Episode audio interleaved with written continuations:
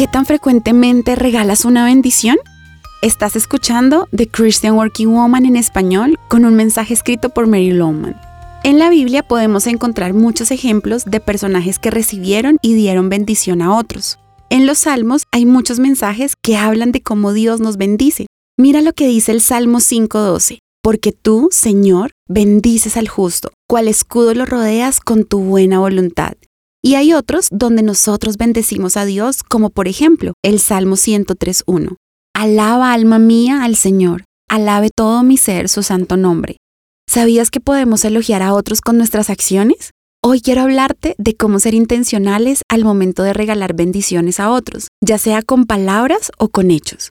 Podemos infundir aliento enviando tarjetas físicas o virtuales con palabras de ánimo, esto puede ser de gran ayuda para la persona correcta en el momento preciso. Por ejemplo, una tarjeta puede decir, llevar las cargas juntos, y se la puedes dar a alguien que sepas que está atravesando una situación difícil.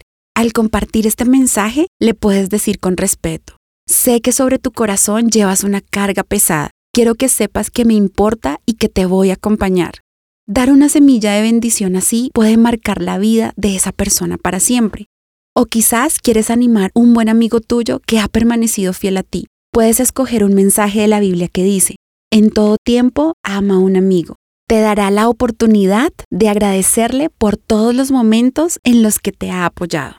¿Te gustaría desarrollar el hábito de elogiar a otros?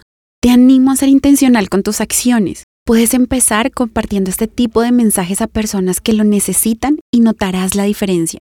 Qué manera más maravillosa de ser embajadores de Jesús en el lugar donde Él nos ha puesto.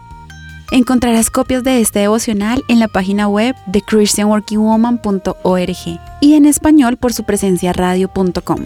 Búscanos también en tu plataforma digital favorita. Estamos como The Christian Working Woman en español. Gracias por escucharnos. Les habló Giselle Quiseno, con la producción de María Alejandra Fajardo.